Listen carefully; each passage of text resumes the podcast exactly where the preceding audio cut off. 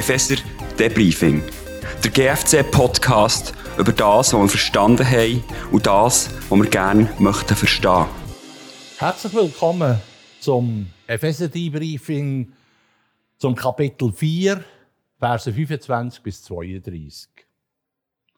Ich gehe davon aus, dass ihr die Textstelle bereits gelesen habt. Sonst würde ich vorschlagen, dass ihr Pausentaste drückt und noch den Text leset aus Epheser 4, 25 bis 32. In der Textfolge 11 begegnen uns verschiedene Aufhänger. Die möchten uns zum Nachdenken anregen, zum Beispiel der Titel Neues Leben konkret oder das Symbol von der Jettacke. Oder was wir im Vers 26 und 27 lesen, zürnt ihr, so sündigt nicht. Lasst die Sonne nicht über eurem Zorn untergehen und gebt nicht Raum dem Teufel. Was löst das bei dir aus? Ich finde das Symbol von Jetthacken sehr aussagekräftig. In unserem fast 50-jährigen Eheleben ist der Garten eigentlich weitgehend in meinem Zuständigkeitsbereich gelegen. Und ich habe immer mit viel Freude und ihn bepflanzt und pflegt. Ja, das kann ich bestätigen und bin ich auch immer sehr dankbar dafür. Ja, Pflanzen ist das eine. Aber Pflege, eben Jetten, ist das andere, das viel Zeit und Sorgfalt einfordert. Nebst dem können unterscheiden, was Unkraut ist, was raus muss, und den nützlichen Pflanzen, spielt der richtig gewählte Zeitpunkt für die Jetten eine wesentliche Rolle. Wenn der Boden nämlich zu trocken ist oder eben zu nass, ist ein grosser Unterschied. Ja, das stimmt. Entweder wird das Ochrut nur oberflächlich weggeräumt und äh, die Wurzel bleibt zurück. Oder bei nassen Bedingungen kann man die anderen Pflanzen auch noch beschädigen. Mit der Jagdhacke kann man also mit anderen Worten Ordnung schaffen, aber es besteht auch Gefahr, dass Pflanzen verletzt werden. Ja, in allen zwischenmenschlichen Beziehungen braucht es Weisheit, den rechten Zeitpunkt zu wählen, für ein fruchtbares äh, Gespräch zu führen. Es ist nicht in erster Linie mit dem Gutmeinen gemacht, sondern eine gegenseitige Bereitschaft, ehrlich und offen miteinander zu reden. Wir wollen immer mit Liebe und Respekt das Wohl vom anderen im Auge behalten. Ja, das kann ich nur bestätigen. Wir beide, wir gehören zu der Sorte Menschen, die impulsiv sind und manchmal auch bisschen heftig können reagieren In solchen Momenten kommt das Wort zürnt nicht oder zürnt ihr, so sündigt nicht. Lasst die Sonne nicht über eurem Zorn untergehen, eine ganz besondere Bedeutung. Zorn ist zwar ein Gefühl, wo nicht per se mhm. falsch ist, aber es darf nicht in einen unkontrollierten Gefühlsausbruch ausarten und das müssen wir auch im Auge behalten, wenn der Zorn antauern tut, also Sonne nicht untergehen lassen, kann er Wurzeln schlagen und zur Sünde werden. Ja, in diesem Zusammenhang hat mir ein Buchtitel immer wieder zum Nachdenken gebracht. Wer redet, sündigt. Wer schweigt, auch. Übrigens sehr ein wertvolles Buch, wie man Kommunikation in der Ehe kann verbessern kann. Wenn man nämlich in einer emotional aufgeheizten Stimmung redet, dann gibt es gleich Anschuldigungen oder Rechtfertigungen, die noch mehr Öl ins Feuer schütten. Und der Konflikt wird grösser anstatt kleiner. Aber es ist auch keine Lösung, ein Problem totzuschweigen. Wenn es im Inneren vom Herz noch brodelt. Leicht sieht man sich nachher plötzlich in der Opferrolle. Und diesen Wuchrut müssen wir zu Leib rücken.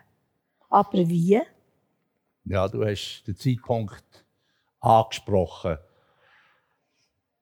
Im Kontext von unserer Themenfolge haben wir uns ja mit zwei wichtigen Aspekten beschäftigt. Im vergangenen Jahr in ihm und jetzt in dem Jahr aus ihm. Einerseits sind wir ja sehr dankbar, der Reichtum, wo wir haben, eben in ihm zu sein, die Vorzugsstellung, die wir haben. Auf der anderen Seite wissen wir auch, im täglichen Leben brauchen wir Kraft, wir brauchen Weisheit, wir brauchen Führung durch den Heiligen Geist. Und das dürfen wir immer wieder neu in Anspruch nehmen.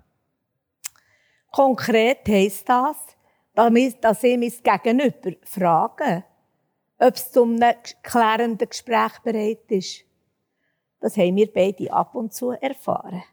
Dass der Peter mir hat verstehen gegeben, dass er im Moment nicht bereit ist, über ein bestimmtes Thema zu reden oder zu verteufeln. Aber nachher hat er mir auch wieder bekannt gegeben, wenn er der Zeitpunkt ist richtig war, für ein Problem anzugehen. Ja, auch das ist etwas, wo wir immer wieder am Lehren sind. Aber das hat gar nichts damit zu tun, dass man etwas auf die lange Bank schiebt. Weil im Vers 27 werden wir darauf hingewiesen, und gebt nicht Raum dem Teufel. Unklärte Konflikte sind gefährlich. Und der Satan nützt das aus, für die äh, von Gott gewünschte und geschenkte Harmonie zu stören. Und zwar in jedem Lebensbereich. Wie erlebt ihr in eurem Umfeld die Problematik? Denken wir doch an Aspekt der Verschiedenartigkeit von Kulturen. Zum Beispiel Schamkultur. Oder in welcher Atmosphäre wir aufgewachsen sind. Fragen von der Kommunikationsart oder introvertiert, extravertiert etc., da könnten wir noch viel aufzählen. Ja, wir sind Lernende und wir bleiben Lernende. Aber ein Grundsatz, der gilt. Und zwar, einer achtet den anderen höher als sich selbst. Die Überschrift von unserer Textfolge heisst ja Neues Leben konkret. Anlässlich von unserer Hochzeit haben wir im Trautext das Wort bekommen, Kolosser 3, 14, als Vermächtnis. Über alles aber zieht an die Liebe, die da ist das Band der Vollkommenheit. In den vielen vergangenen Jahren es hat uns diese Aussage begleitet und uns immer wieder auf das Wichtigste hingewiesen, nämlich die Liebe. Darum haben wir, als wir zum silberigen Hochzeit uns neue Ringe haben angeschafft haben, klar gewesen, was für eine Gravur kommt. Mit dem Leitwort über alles die Liebe wird unsere Nachfolge, unser Zusammenleben konkret zur Ehre Gottes. Und das betrifft ja nicht nur den Bereich der Ehe, sondern in allen Kontakten und Berührungspunkten von unserem Leben dürfen wir das praktizieren. Und es beeindruckt mich und beschäftigt mich immer wieder, wie Jesus in seinem Gebet, im hohenpriesterlichen Gebet, Johannes 17, das zum Ausdruck bringen tut. Und das darf uns auch wegweisen sein. Er sagt, Ich habe ihnen die Herrlichkeit gegeben, die du mir gegeben hast, auf dass sie eins seien, wie wir eins sind. Ich in ihnen und du in mir. Auf dass sie vollkommen eins seien und die Welt erkenne, dass du mich gesandt hast und sie liebst, wie du mich liebst. Das ist ja auch die erste Frage, wo ihr darüber persönlich oder als Gruppe könnt nachdenken und austauschen.